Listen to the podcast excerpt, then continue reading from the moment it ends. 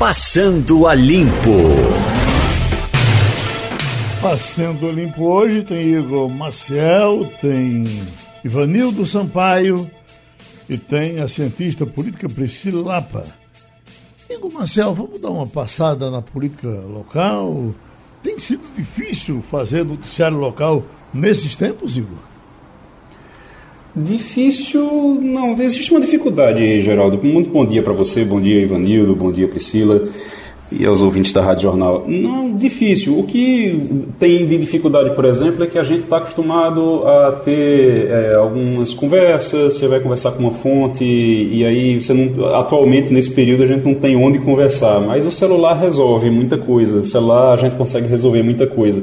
Mas a gente não consegue conversar, por exemplo, a gente marca um café, alguma coisa, não, não tinha onde, né? A partir de hoje está liberando bar e restaurante é, aí tá, vai ficar mais fácil isso, mas é, realmente tem uma dificuldade em relação a isso. Fora isso, também eles não estão indo para a rua. Então, quando eles não vão para a rua, você tem também uma dificuldade para conseguir informação, para você conseguir notícia. Você não tem aquele, aquela conversa também de bastidor dentro de uma Assembleia Legislativa que tem o que acontece ali no plenário, os discursos que são feitos, mas tem também a conversa fora do, do plenário. E essa conversa fora do plenário, quando não acontece, também atrapalha um pouquinho. Tem sim uma dificuldade nesse momento, mas é algo que a gente vai contornando tranquilamente nesses últimos meses. A gente aprendeu a fazer isso, teve que aprender. O Ivanildo Sampaio, você que eh, certamente na sua profissão nunca viveu uma coisa tão complicada quanto essa, tem uma frase de Chateaubriand: o lar é o lamaçal do jornalista. Veja que coisa. O lar é, é o lamaçal do jornalista. Porque ele, o que, que ele queria dizer? Ele queria dizer que se você vai para a rua, se você vai para um almoço, você vai tropeçando na informação. Para ela chegar na sua. Hoje, com a internet, com as coisas de hoje, você realmente consegue muita coisa. Mas houve um tempo que isso era praticamente impossível de fazer, ou não? Geraldo, bom dia, bom, bom dia, dia, ouvintes. É, esta semana eu estava conversando com a nossa repórter Cíntia Leite, e ela lembrou de quando chegou à redação, eu era o diretor da redação, e quando eu vi a repórter sentada em cima da, do computador, na mesa do computador, eu mandava para a rua. O lugar de repórter é na rua e não dentro da redação. E todo mundo saía, ia para suas eh, áreas, né, para seus setores, e cedo ou tarde chegavam com material de primeira qualidade. Evidentemente que hoje, é, com os sistemas de comunicação que você tem, com o celular, com tanta, tanta tantas, é, tantos penduricalhos tecnológicos, você consegue fazer o jornal é, sem estar permanentemente na rua. Mas é verdade que, que o Igor falou, essas dificuldades que nós temos mexem com a qualidade da informação. Nem todo político dá uma informação por telefone, principalmente se essa informação ela é, é, até certo ponto sigilosa para até o seu próprio partido.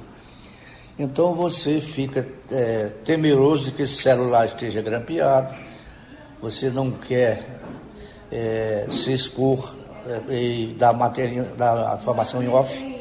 O repórter também, recebendo em off, por telefone, pode não acreditar muito no que está sendo dito. Enfim, impacta sim, tem impacto. O, o Igor, agora, o interessante que a gente tem observado é a velocidade com que tem funcionado o Congresso. Câmara e Senado ah, tendo jogado as coisas e praticamente no dia seguinte as coisas têm sido aprovadas. Enfim, o trabalho do parlamentar dentro de casa me parece que tem dado um resultado, se não o ideal, mas perto disso. Ou você não concorda? Demorou um pouquinho a pegar o ritmo, viu? No início eles tiveram dificuldade. Eu soube que teve gente que não conseguia, teve deputado que não conseguia conectar, tinha deputado que não sabia como mexer no, no, no programa, como entrar no programa aqui. É um programa relativamente simples o que eles utilizam, é baseado em programas que a gente utiliza aqui, mas tem um programa, tem um, um programa separado que é para votação. Então tem o da reunião, e tem um que eles fazem a votação ali dentro daquele programa, tem uma plataforma. Essa plataforma, para eles, para algumas pessoas, para alguns deputados, foi um pouquinho mais complicada, no início. Depois eles pegaram o ritmo, a coisa foi funcionando direitinho, mas é, a verdade é que a maioria deles já está voltando, viu, Geraldo? Eles estão já no é, já em Brasília, já estão indo para Brasília normalmente, boa parte, porque os, as reuniões das comissões elas não tinham como acontecer é, de forma efetiva online. Então eles se prepararam para voltar com as comissões somente nesse momento, agora quando já poderiam viajar para Brasília. Então muitos estão viajando já para Brasília. Alguns ficam, outros vão. Quando tem reunião de comissão tem que ir. Os que são líderes é, precisam ir também. Os que são presidentes de partido precisam ir. É, então eles estão indo para fazer reuniões lá. São reuniões é, com um certo distanciamento, mas eles estão voltando ao normal. Então esse ritmo voltou também. E a pressão também de tudo que aconteceu por causa de, de Bolsonaro. Né? Bolsonaro não facilitou muito a vida para eles, então eles tiveram que voltar rápido para poder tomar a rédea da situação. Ô, Ivanildo, o que a gente diz para o jornalista, certamente vale para o político. O político que, que se acostuma ao plenário deve ser complicadíssimo para ele viver fora, fora do plenário, não é? Tem muitos políticos que não conseguem viver sem o microfone. Uhum. Outros têm olho ao microfone. Eu me lembro de Ney Maranhão, nosso saudoso Ney Maranhão, senador do Pernambuco. Ele dizia, Ivanildo, eu não gosto do microfone, porque eu falo mal, eu não tenho uma boa dicção, mas eu não deixo passar a oportunidade. Porque político que não fala, o, leitor, o eleitor não lembra dele. Uhum. Você vê, tem, cada um tem a maneira de se comportar né, no exercício, no exercício do mandato. É. E é, como Ney Maranhão, são vários, né? Você tem uma, 500 pessoas ali no, no Congresso Nacional, é, tem pensamentos de todos os tipos, de todas as cores, e comportamentos igualmente de todas as cores. Uns não podem ver o microfone, outros têm medo. Você lembra do aquele político do Piauí, Mão, era, Mão Santa? Mão Santa. Ele Santa fazia medo quando pegava é. o microfone. Ele falava 45 minutos, 50, 55. Era preciso o presidente da mesa caçar a palavra dele, senão ele não parava. Ele agora é prefeito de uma cidade lá do, do, do No interior né? do Piauí. Uhum. Agora, uh, no caso de Ney Maranhão, ele, ele na verdade, ele, ele falava na questão do, do português correto. Só que falando uh, daquele jeitão que ele falava, e ele participava muito aqui dos nossos debates, era uma graça. Né? O, o, aquela história, por exemplo, que quando ele, eh, na, na, na, discussão sobre armas, que ele foi para o programa com Marília Gabriela, e aí ela disse, mas olha, é verdade, até porque ele, ele ia para o Congresso com um revólver no quarto. Aí ela perguntou a ele, ela perguntou a ele, olha, mas o que, que o senhor vai para o Senado com o revólver no quarto. É preciso isso, é. Porque eu sou de uma região que uh, os, os bons Deus leva, os ruins nós manda. E botou o revólver em cima da mesa, ela chega a tomar um, um choque. Geraldo, eu presenciei um episódio muito engraçado com o Ney Maranhão. Você sabe que Ney foi o primeiro político brasileiro a buscar contatos diretos com a China. Então o Ney falava de, de, de importar né, bicicleta da China e, e, mil coisas ele falava. E certa vez eu estava em Brasília, presente numa sessão do Senado, e Ney foi falar. Pegou a, o discurso dele pronto e disse, eu recebi uma carta do meu amigo, aí falou o nome do chinês, Xin Jinlin. E aí eu mandei traduzir, porque eu não sou cobra para ter duas línguas. Todo mundo caiu na risada. Escute, deixa eu conversar com a doutora Priscila Lapa em cima dessa coisa política. Escuta aí, doutora Priscila. Está nos ouvindo bem, não está? Estou, estou ouvindo bem. Escuta aí, Marco Maciel. Rádio Jornal, a estação primeira da notícia, fazendo história. Marco Maciel. O poeta não se faz, nasce. Eu podia transpor isso para o político, entendeu? O político nasce, não se faz. Rádio Jornal ele tem toda a autoridade para dizer isso, não é, doutora Priscila? Agora, é, é, isso mesmo? Veja, numa época que a gente carece de tantas grandes lideranças, né, de pessoas realmente com esse espírito público, se a gente levar essa, essa fala dele para esse lado, né, de que o político ele tem que ter essa vocação para olhar para o espaço público, entender e compreender os movimentos da sociedade e liderar os processos de mudança, de conduzir a sociedade né, para esse momento melhor.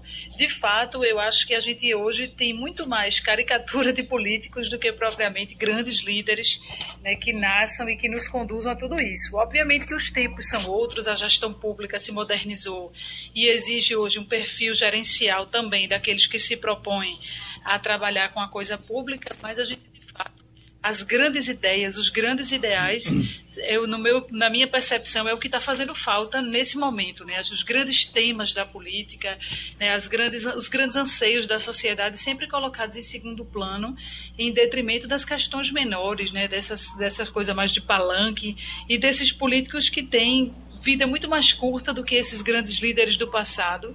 Eles tinham e deixavam seus legados. Né? Uhum. Ivanildo, eh, se reforçando a CNN, estou olhando aqui agora, CNN Brasil contrata Alexandre Garcia e Sidney Rezende. Quer dizer, para enfrentar a Globo é preciso botar gente da Globo uh, do outro lado, né? Você sabe como é que Alexandre Garcia foi tra trabalhar na Globo, Geraldo? Eu me lembro que ele era, ele, quando ele foi... Ele era da TV Manchete. Ah, sim, ele era auxiliar de Figueiredo, não era? repórter que a TV Manchete tinha em Brasília. E houve um desentendimento entre Adolfo Bloch, dono da Manchete, e o doutor Roberto Marinho, dono da TV Globo, por conta da cobertura do carnaval no Rio de Janeiro. Havia uma briga entre Leonel Brizola, que era o governador, com é, doutor Roberto Marinho. Então, Brizola facilitou a TV Manchete, recém-inaugurada, a cobertura do carnaval carioca. Quando o doutor Roberto Marinho propôs que a cobertura fosse conjunta, TV Globo e TV Manchete, Adolfo se escondeu. Doutor Roberto Baril deixou passar o carnaval e perguntou quem é o melhor homem que a TV Manchete tem em Brasília. Aí alguém disse, é o repórter Alexandre Garcia. Doutor Roberto disse, vá lá e contrate. Se o salário deles pague o que ele pedir. Então ele foi para a TV Globo e ficou lá mais de 30 anos. Saiu agora recentemente, saiu recentemente, né? Uhum. Não sei é, por que razão, se houve desentendimento, se ganhava demais. Mas enfim, é um bom reforço. Bom reforço que você não contratar. Falava num certo ressentimento que ele. Eh, eh, do pessoal lá do Batente tem reclamado que ele saiu e ficou batendo muito na, na TV Globo de fora. O que na verdade é cuspir no prato que comeu, porque toda a história dele, quer dizer, a história dele ficar famoso foi dentro da TV Globo, né? É verdade. Tivemos um fim de semana com Bolsonaro calado, tivemos um fim de semana sem as passeatas, um fim de semana sem Gilmar Mendes dizer nada e repercutiu tremendamente a carteirada de um desembargador com um guarda em Santos. Então esse foi o grande assunto, manchete nos jornais de ontem, de hoje. Nós estamos com o doutor Bartolomeu Bueno, que foi até bem pouco presidente da Associação Nacional de Desembargadores e foi corregedor aqui em Pernambuco por muito tempo. Tem Hugo Marcial, tem Ivanildo Sampaio, tem Priscila Lapa para conversar com o senhor, doutor Bartolomeu. E aqui está. O ministro Humberto Martins, da Corregedoria Nacional de Justiça, determinou a abertura de pedido de, de providência para apurar a conduta do desembargador Eduardo Almeida Prado Rocha de Siqueira, do Tribunal de Justiça de São Paulo, contra um guarda municipal de Santos, no litoral paulista. O resto, todo mundo tomou conhecimento, porque foi a, a carteirada, me parece que o guarda foi paciente, o que fez com que a coisa ficasse pior ainda para o desembargador. Essas providências têm que vir do Conselho Nacional de Justiça, doutor Bartolomeu? Bom dia, Geraldo. Bom dia, Bom dia ouvintes. Geraldo, é, foi extremamente lamentável a atitude e a ação desse magistrado lá de São Paulo, desembargador do Tribunal de Justiça de São Paulo. É absolutamente incompatível com a dignidade da magistratura, ferindo dispositivos da LOMAN, do Código de Ética dos Magistrados. Cabe a nós, juízes, mais do que qualquer pessoa, cumprir a lei e as determinações legais das autoridades. De modo que é absolutamente inaceitável. Essa conduta leva o povo, em geral, a acreditar que esse é um comportamento comum da magistratura, que não é. Embora São Paulo tenha uma, um histórico não muito bom com relação a isso, é um tribunal muito grande, um Estado muito potente, e eles se acham muita coisa. E um ex-presidente tinha lá, o desembargador Calças, também era muito grosseiro. Agora, esse desembargador, e já tivemos outros casos de desembargadores dando esse tipo de carteirada. Evidentemente que a Loman impõe a todo magistrado, no seu artigo 35, cumprir, fazer cumprir com independência, serenidade e exatidão as disposições legais, né? Manter conduta irrepreensível na vida pública e particular, tratar todos com urbanidade, as partes, o Ministério Público, o povo em geral. Enfim, ele feriu tudo o que se poderia esperar de um magistrado. É, primeiro era para estar cumprindo o decreto de usar a máscara, isso até como garantia da saúde pública, de não é, é, é distribuir uma epidemia, que é um crime, que é um crime você é, é, levar a epidemia para a população e cumprir o que o, o, o, guarda determinou e não agir daquela maneira. Então, o CNJ de ofício está abrindo esse pedido de providência através da Corregedoria Geral, do ministro é, Martins, Humberto Martins.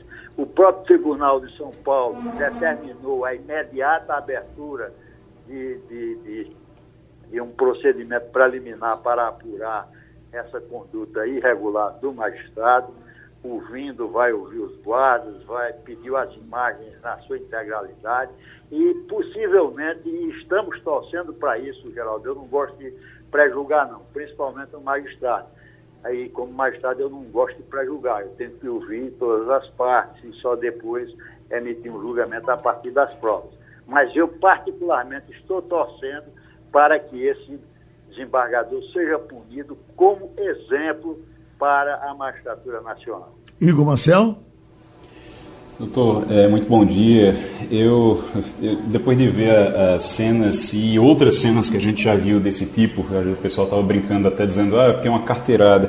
Eu acho que, é, principalmente quando se trata de um magistrado, principalmente quando se trata de um magistrado, é, devia haver, haver, algum dispositivo que é, suspendesse imediatamente, depois de um ato desses, gravado, de um flagrante, deveria suspender imediatamente o, o, magistrado, porque ele não tem, se ele não cumpre a lei, ele não tem condição de aplicar a lei. E provavelmente, se ele estiver trabalhando normalmente hoje, ele está lá no trabalho dele aplicando a lei depois de ter feito aquilo, apesar, é claro, da investigação e da, do, do, da, do, da atitude que já foi tomada pelo CNJ. Agora, tem muita gente que tem essa, é, essa ideia de que, olha, mas ele não precisava porque isso é um absurdo é, obrigar a usar máscara ou multar porque não está usando máscara. Até que ponto é que realmente as pessoas são obrigadas é, por lei, todo mundo precisa realmente usar máscara? A gente sabe do valor é, em termos de saúde pública, a gente sabe que os infectologistas dizem que tem que usar, a gente sabe que tem decreto sobre isso, mas até que ponto realmente as pessoas podem ser multadas na rua por conta disso? Doutor Bartolomeu? Olha, Geraldo, é, é, eu entendo que o, o magistrado errou. O magistrado errou, ele é obrigado a cumprir a lei, o decreto. Se, se vai se discutir se isso fere a liberdade de ir vir do magistrado, isso é que tem que ser questionado judicialmente, não pessoalmente do magistrado com o agente da autoridade que não tem sequer autoridade plena para decidir se aquilo é certo ou errado. Ele tem que cumprir e, e fazer cumprir o seu dever. De modo que eu, eu acredito que será, haverá punição, não haverá o afastamento imediato, mas é possível haver, o que há é, é, é um procedimento preliminar de apuração. Esse procedimento preliminar de apuração é colhido as primeiras provas, é ouvido o magistrado, o magistrado apresenta uma defesa prévia e isso será levado ao tribunal, ao tribunal o procedimento que está em curso no próprio Tribunal de Justiça de São Paulo ou o plenário do CNJ na, no que está sendo feito lá. E poderá ser instaurado o procedimento para aplicação da pena disciplinar. É, a pena disciplinar, ela, a LOMAN prevê várias punições. Né? Vai as punições para o magistrado, do, do ponto de vista administrativo, é, disciplinar, vai da advertência até a aposentadoria compulsória com vencimentos proporcionais ao tempo de serviço. No caso de magistrado de segundo grau, a advertência e a censura não se aplica. Essa pena, que são as mais leves, só se aplica aos juízes de primeira instância. A remoção compulsória também não se aplica ao desembargador, apenas ao juiz de primeira instância, que é quando o juiz está é, tá indisponibilizado com toda a comunidade onde ele trabalha, por exemplo, o juiz lá de Mimoso está indisponível com a, o prefeito, com o vereador, com o bispo, com o padre, com a população em geral, ele pode ser removido para uma outra comarca onde ele possa exercer melhor a sua função. No caso de desembargador, essa também não se aplica. Então, as penas que podem sofrer é, o, o magistrado de segundo grau, e no caso esse desembargador, é a disponibilidade com vencimentos proporcionais ao tempo de serviço e a aposentadoria compulsória também com vencimentos proporcionais. É, essa disponibilidade ela será feita por um determinado prazo que o tribunal fixará, é, 180 dias, um ano, três meses, quatro meses, enfim e ele, nesse período, fica afastado do serviço, é, passando por cursos de reciclagem, né, de readaptação, e depois o tribunal fará uma aferição se ele tem condições de voltar ao trabalho. E na aposentadoria compulsória, ele é aposentado e afastado definitivamente, e aí poderá ser aberto o processo penal, se o que ele praticou também for crime. Além de, de, de, de falta disciplinar, também for crime. Se for crime, será aberto o processo penal e aí sim, em decorrência desse processo penal, ele poderá vir a perder o cargo de magistrado, é, como pena, como pena complementar, como pena que antigamente chamava pena acessória, agora não é mais. Agora é um efeito da condenação superior a quatro anos de reclusão ou quando o crime é praticado em razão da função ou do trabalho ou do cargo exercido, que é exatamente o caso. Ele poderá, então, perder o próprio cargo caso venha a ser punido. Então, no, no momento, o que ele pode ser punido é com a disponibilidade, com a aposentadoria compulsória ou aberto o processo penal, além da condenação, vir também a perder a sua aposentadoria. E nós, eu que fui eh, dirigente de um órgão de classe de nível nacional, já participei da estadual, fui corregedor muito tempo. Na minha época, colocamos 12 juízes para fora da magistratura de Pernambuco por várias é, razões, é, corrupção, é, esse tipo de ação, arbitrariedade, enfim. Eu estou torcendo, sinceramente, Geraldo, que haja uma punição para que isso possa servir de exemplo e restabelecer a credibilidade que o judiciário merece do brasileiro. Nós somos servidores públicos e estamos a serviço da população. Ô, professor Priscila, aquilo ali foi uma atitude arrogante só de um desembargador ou é alguém que entra nesse contexto de hoje, onde você tem uma facção que diz eu não vou usar, que é para desobedecer aqueles que querem que eu faça assim, porque eu estou com aquele que quer que eu faça assado. Será que é, não é esse isso não é uma coisa que a gente está tendo muitas vezes. Tivemos aqui recentemente na beira da praia, um cidadão que vinha com a camisa de Bolsonaro e disse: Bom, eu não vou por aqui porque a polícia quer que eu vá. Eu vou pelo outro lado porque eu sou dessa é outra verdade. facção. Nós não estamos vivendo isso com, com, com muita frequência em todo canto.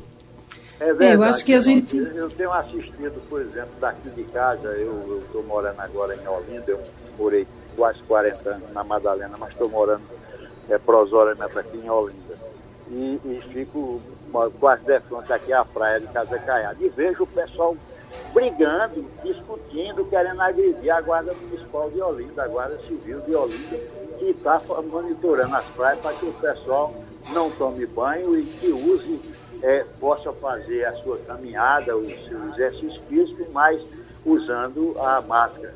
E o pessoal não aceita. Eu vi recentemente também uma, um policial civil né, agredindo, dando chutes e impropérios contra um guarda é, é, é, é, de um segurança, não era nem um guarda civil, um segurança de um restaurante, porque ele se negava a fazer aquele, aquele monitoramento da temperatura que estava no decreto, dizendo que quem fosse entrar no, no, estabelecimento tinha que passar por aquele monitoramento, botar álcool nas mãos e ver a temperatura. E ele se recusou e agrediu segurança, um agente policial, um agente da Polícia Civil de São Paulo também. E aqui eu vejo diariamente pessoas que não aceitam, diz que é, é direito dele não usar, é a liberdade dele de, vir, que não é bem isso. Toda liberdade, ela tem seu limite também. A liberdade do indivíduo termina quando começa a do outro. Termina quando não atinge a, a coletividade, ou quando atinge a coletividade. Eu tenho o direito à liberdade? Tenho, mas se essa minha liberdade estiver atingindo a coletividade, eu tenho que ser coibido.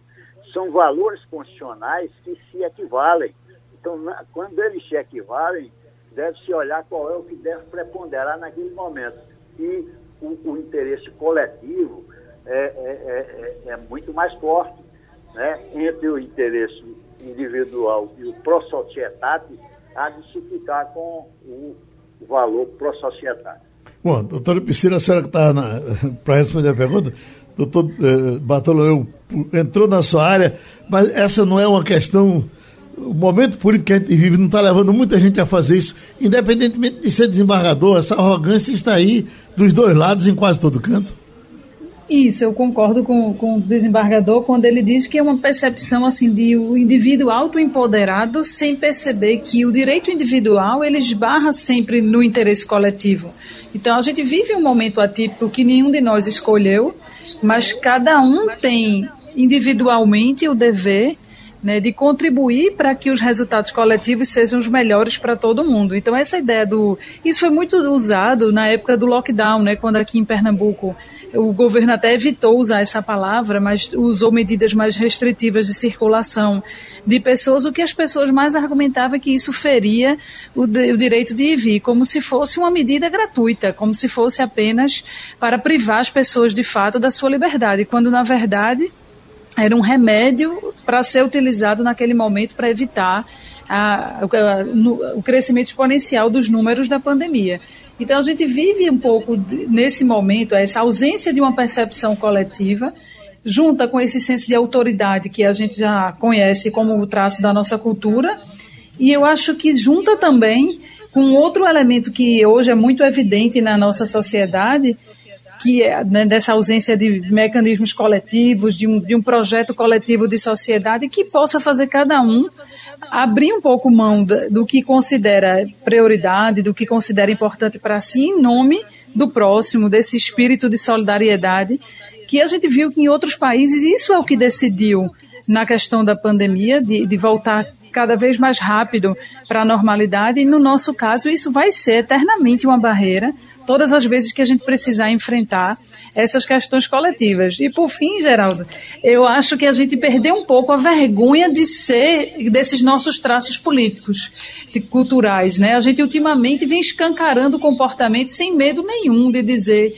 daquele politicamente correto, de ponderar as palavras, né? A gente lembra daquele caso lá do casal no Rio de Janeiro que agrediu o fiscal da vigilância sanitária dizendo você não é ninguém, você não tem o estudo, você não tem.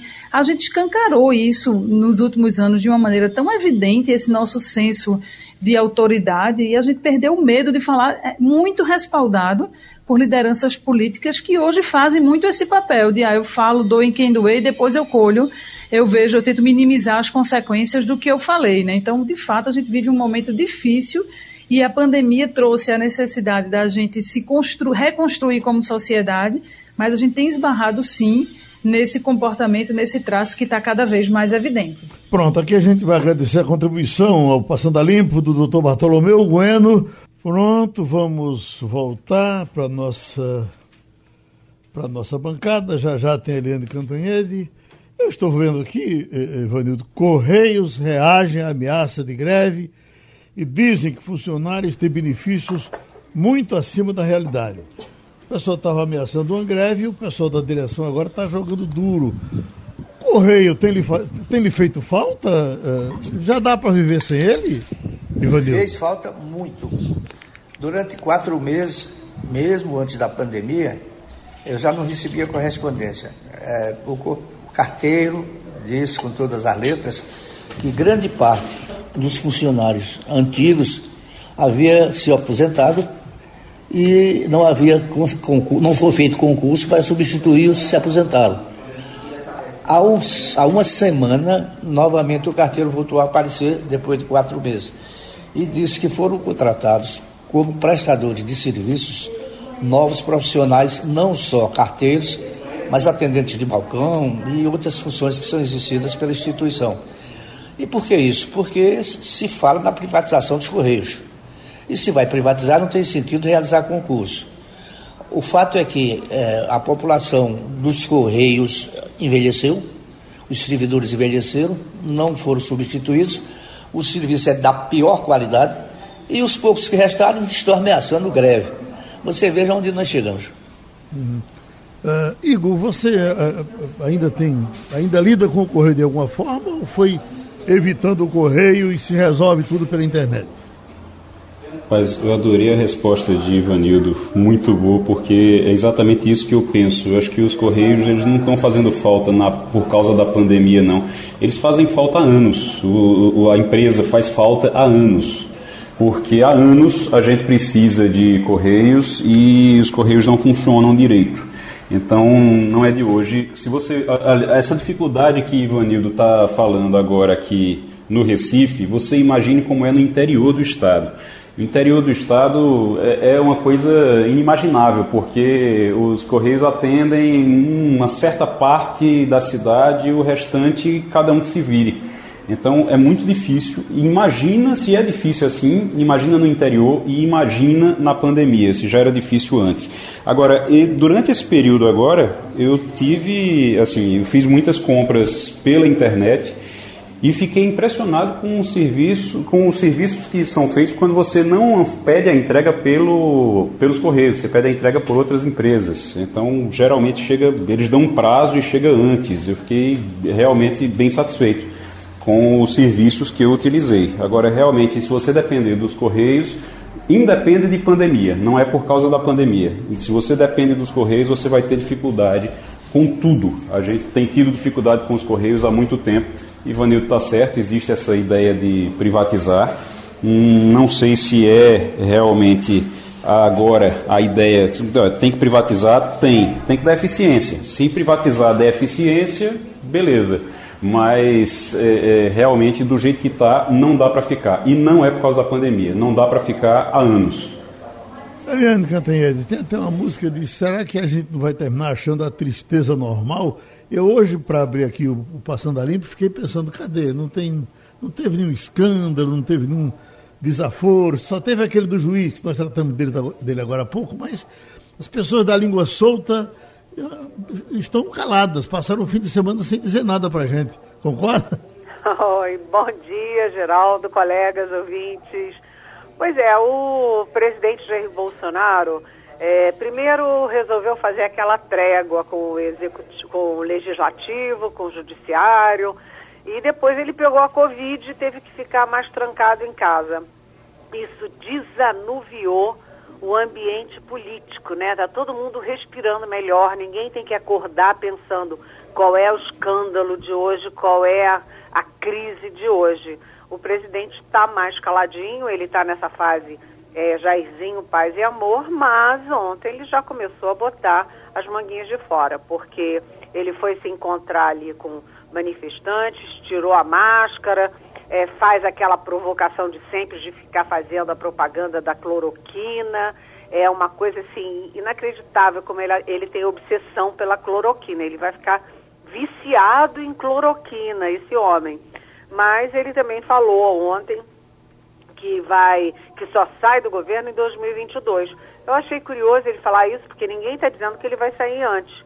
tem 48 pedidos de impeachment lá na, no Congresso, mas não está aqui no, no horizonte político impeachment, afastamento, queda do Bolsonaro. Não sei por que, que ele falou isso, talvez lá, na, lá no íntimo, na cachola, ele tenha um pouco de medo. E outra coisa que eu achei curioso, Geraldo, é que na manifestação de ontem, ninguém estava contra o, o, o, Congresso, ninguém estava contra o, o Supremo. Ou seja, é, a ordem do Bolsonaro de baixar a bola aí contra as instituições funcionou e eles agora estão fazendo manifestação contra os governadores, ou seja, os adversários diretos do Bolsonaro.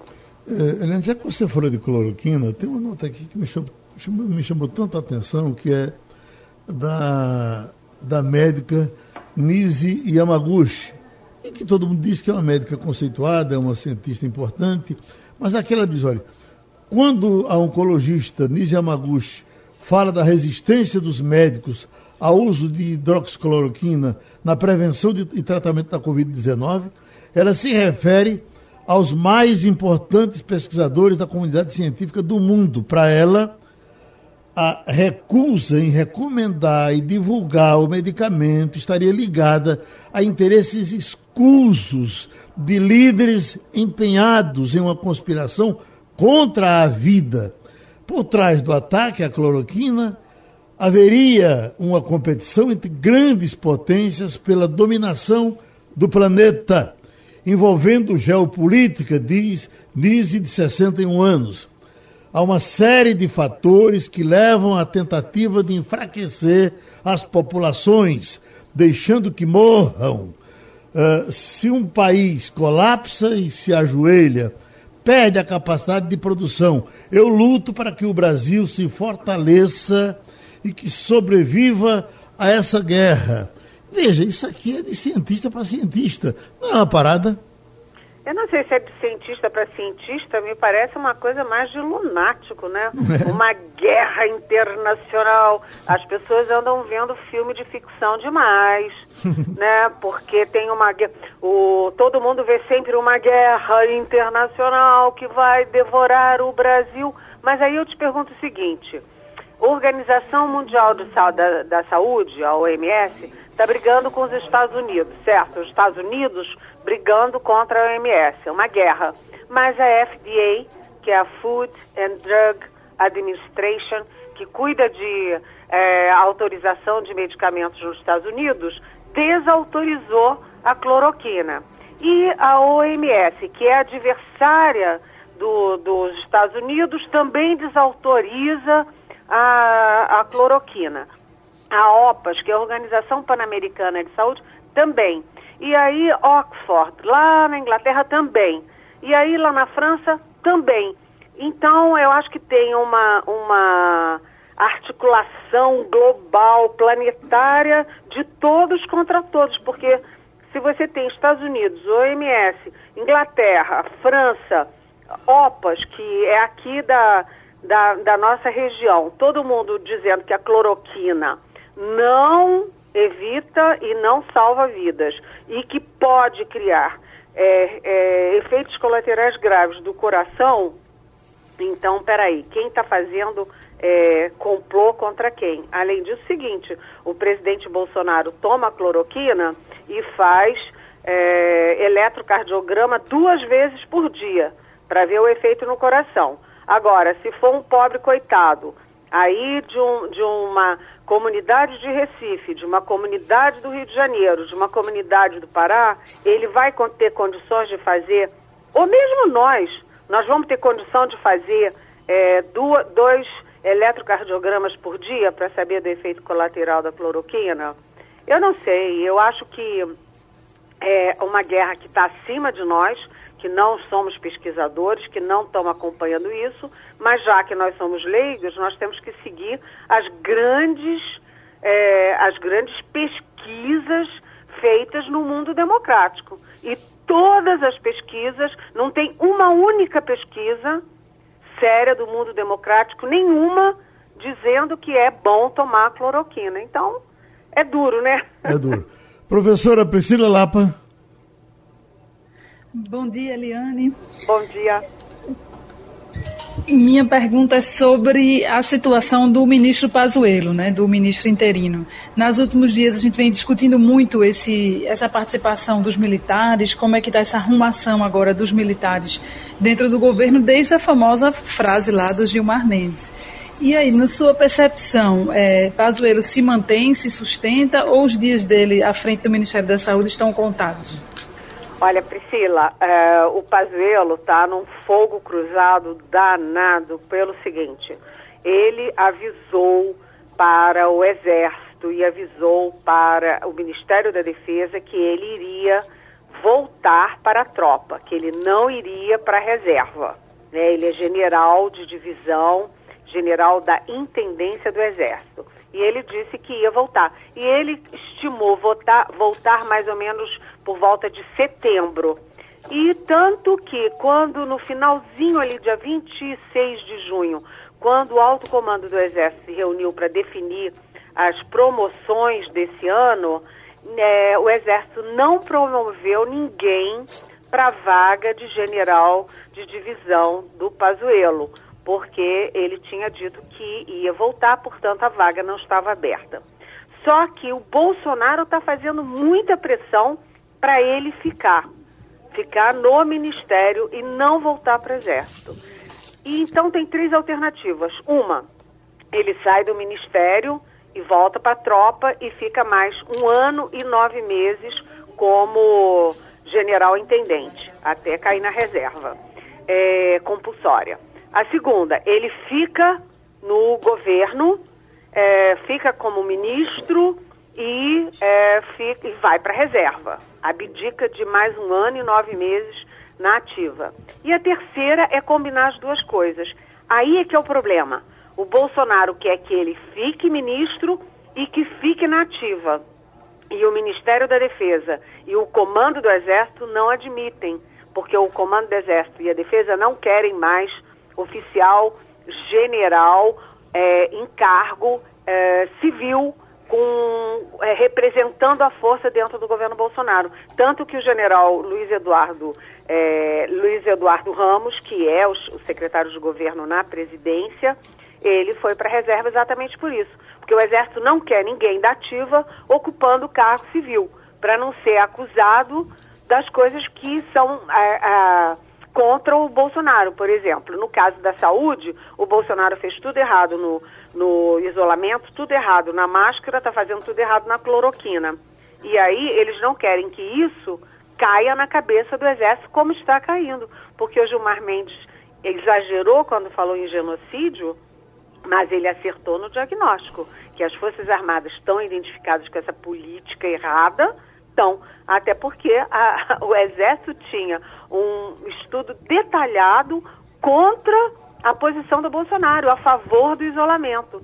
E teve que jogar o estudo fora para agradar o presidente. Então, o que, que eu acho? Eu acho que o, o, o, o Pazuello não tem condições de ficar nas duas, nas duas posições, na ativa e ministro. Então, ele está se remoendo em dúvidas para decidir o que, que ele vai fazer. Para ele ficar, ele tem que ser promovido a ministro e não ficar como interino, né? Pelo menos isso. Mas o Exército pressiona para um lado e o Bolsonaro pressiona para o outro. Ivanildo Sampaio. Bom dia, Eliane. Bom dia. Como a gente não teve nenhuma crise interna esta semana, vamos falar lá de fora. Como é que você está vendo as relações do Brasil com os nossos vizinhos do continente? O que é que é feito de Guaidó? Como é que estão os negócios comerciais entre Brasil e Argentina, que é o nosso maior parceiro na América do Sul? Enfim, ninguém toca mais em política externa nesse país. Como é que você avalia isso? Olha, são duas coisas. Primeiro, ninguém fala em eleição municipal.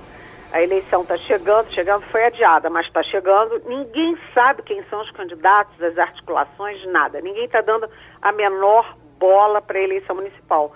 E ninguém também está dando muita bola para as articulações com os nossos parceiros aqui do continente. O presidente Bolsonaro, ele criou muitas dificuldades com a Argentina, porque ele fez uma coisa audaciosa e fora de propósito, que é pular numa candidatura na Argentina. Ele ficou a favor de um candidato contra o outro. Quem ganhou foi, foi o outro. Então a gente ficou numa relação difícil com a Argentina. Ele brigou com o Chile, né? Porque ele atingiu a mãe da Michelle, ah, o pai da Michelle Bachelet, que foi torturado e morto pela ditadura, e o próprio presidente do Chile teve que tomar as dores da Michelle Bachelet, de quem é adversário. É, também tem a crise da Venezuela, ou seja, o continente está todo muito esgarçado, as relações no continente estão esgarçadas, e você tem uma pandemia. Então, o foco de todo mundo, né, de todos os países, é, primeiro, é, as mortes, as contaminações. Todo mundo morrendo de medo do Brasil, porque é o país mais populoso e o segundo pior estágio da doença no mundo inteiro. E a outra coisa é o efeito disso na economia. Teve uma reunião do, do, da, da América Latina tentando saídas em comum, mas é aquela coisa muito falatório, muito papelório e de concreto nada. E a política externa brasileira, evidentemente, está muito mal, não apenas pela região, mas no mundo inteiro, né? Você vê é, a perplexidade do mundo em relação ao Bolsonaro. Isso é na Europa, no, nos Estados Unidos. Imagina agora, se o Trump é, perde nos Estados Unidos, como é que fica a política externa brasileira? Os diplomatas brasileiros, os grandes embaixadores, estão arrancando os cabelos. Igor Marcel? Eliane, muito bom dia. Uma pergunta sobre o partido de Bolsonaro, ou Aliança pelo Brasil. Aliás, sobre o partido não, sobre o que ainda não é um partido, pelo menos não oficial não regularizado, não livre para participar de eleições. O Aliança pelo Brasil vai realmente virar realidade para 2022? É, porque já tem história de que Bolsonaro recebeu o convite do PTB, ninguém acredita mais que o Aliança pelo Brasil vai sair, mas tem esperança? Olha, Igor, o Aliança pelo Brasil, ele foi criado com o Bolsonaro dizendo assim, bem, eu sou o bonzão, eu sou fantástico, maravilhoso, eu vou estalar os dedos e no dia seguinte está criado o partido. A expectativa do presidente, dos filhos do presidente, é de ter o partido já para concorrer nas eleições de 2020. Eles criaram o Aliança pelo Brasil para concorrer em 2020. E claro que não é simples assim, porque você, primeiro, tem a pandemia, isso dificulta muitas articulações. Segundo, quem são os articuladores políticos do presidente. É o Eduardo Bolsonaro, que não conversa com ninguém, que tem muitas dificuldades. Né? É Flávio, é Carluxo, é, enfim, ele não tem gente que ponha, que arregasse as mangas para criar o partido. Esse pessoal que vai para a rua defender é, o presidente e tal, tem horror de política, horror de partido. Então ele não tem é, mão de obra para criar o Aliança pelo Brasil. E até agora está um fiasco, né? Não, não chega nem, não dá nem para fazer cosquinha. Está em dúvida se, se eles queriam para criar para 2020, agora já há dúvidas se será possível criar para 2022. De qualquer jeito, o, o, os Bolsonaros já disseram um não veemente à possibilidade dele ir para o PTB o pessoal do Rio, né, Flávio Bolsonaro, por exemplo, é, é, eles aderiram a republicanos. É, pode ser um caminho. Olha, o PSDB, é, ele foi, terminou sendo triturado também, acho que tanto quanto o PT, porque as, as lideranças grandes foram quase, foram todas maculadas, né? O caso de, bom, tem Gereissati que está lá no cantinho dele, acho que eh, já se sente mais ou menos naquela faixa de Fernando Henrique diz, nós já éramos. E os que teriam algumas, algumas aspirações, o caso do Aé, de Aécio Neves, o caso agora de Geraldo Alckmin, né, que com, com aquela cara de bom moço que a gente sempre eh, achou nele, né, um homem educado, fino, de repente quando entra no escândalo já, já, já vai condenado, Serra já não respira mais, que ah, vai ser eu... do PSDB? Só, só, se fala agora, me parece que sobra o governador do Rio Grande do Sul. O... era o seguinte, o, o Geraldo Alckmin não foi condenado, ele foi indiciado, ah, indiciado. É, na, na Justiça Eleitoral por Caixa 2. Aquilo que eu sempre digo, Geraldo, se for pegar por Caixa 2, não sobra um, meu irmão. Fecha o Congresso, uhum. fecha tudo, porque Caixa 2 é, o, é a prática né, da cultura das eleições. Mas, enfim, você tem o, uma polarização PSDB-PT que vem desde a, leis lá de trás, né, desde 1994, mas você teve uma mudança muito forte nos dois partidos, né? O PT muito ferido por tudo isso, né, e muito atrelado ao Lula, né? Enquanto o PT não, não conseguir se livrar do, do, Lula, Lula, Lula, Lula, o PT não vai conseguir fazer as alianças que ele precisa fazer para retomar a liderança na esquerda. E do outro lado, o PSDB. Por que, que você teve o fenômeno Bolsonaro? Pela debacle do PSDB. O eleitorado do Bolsonaro é, são os náufragos do PSDB. Porque quando Aécio Neves cai na roda e aí iguala o PSDB ao PT nos escândalos, no, no, no petrolão, etc., JIF e tal, o, o eleitorado do PSDB ficou sem pai, sem mãe e pulou no barco do Bolsonaro.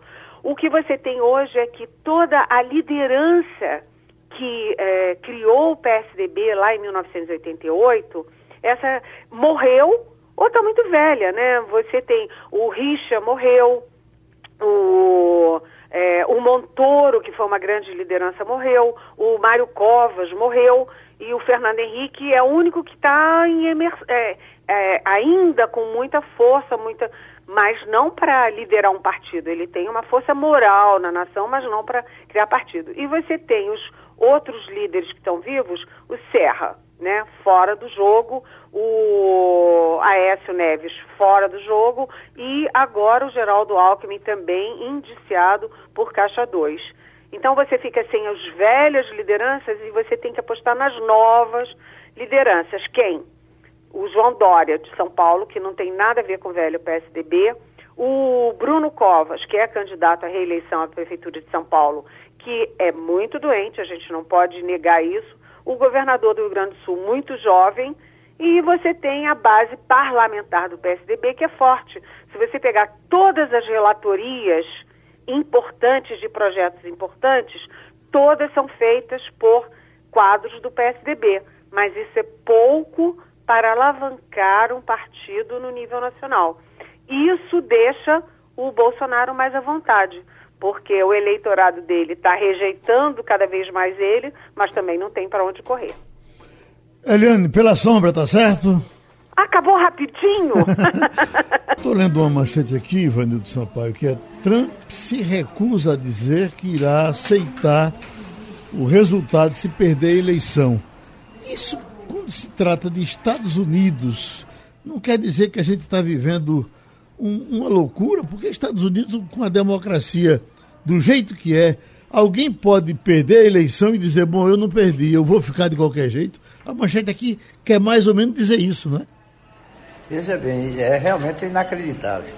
Os Estados Unidos são conhecidos no mundo inteiro como um país onde a, a democracia existe, ela não é uma ficção, ela não é um quadro de parede. Né? Você teve um candidato ao governo dos Estados Unidos, ele perdeu a eleição e no mesmo dia ligou para o, o vencedor. Aí alguém perguntou, mas você está ligando para seu adversário? Ele era meu adversário até ontem. Ele hoje é meu presidente. Uhum. Então existe a cultura norte-americana é, de respeitar o direito das a vontade das urnas. Né? E o direito adquirido não é, não é questionável. Não dá para acreditar que Trump disse isso, se disse, a gente está realmente, a pandemia mudou. É, mudou, Priscila... inclusive, o comportamento das pessoas uhum. e dos políticos norte-americanos. Professora Priscila, aqui diz assim, ó, segundo a imprensa americana, esta teria sido a primeira vez em que um candidato na disputa pela Casa Branca se recusou a admitir que reconhecerá o resultado das urnas.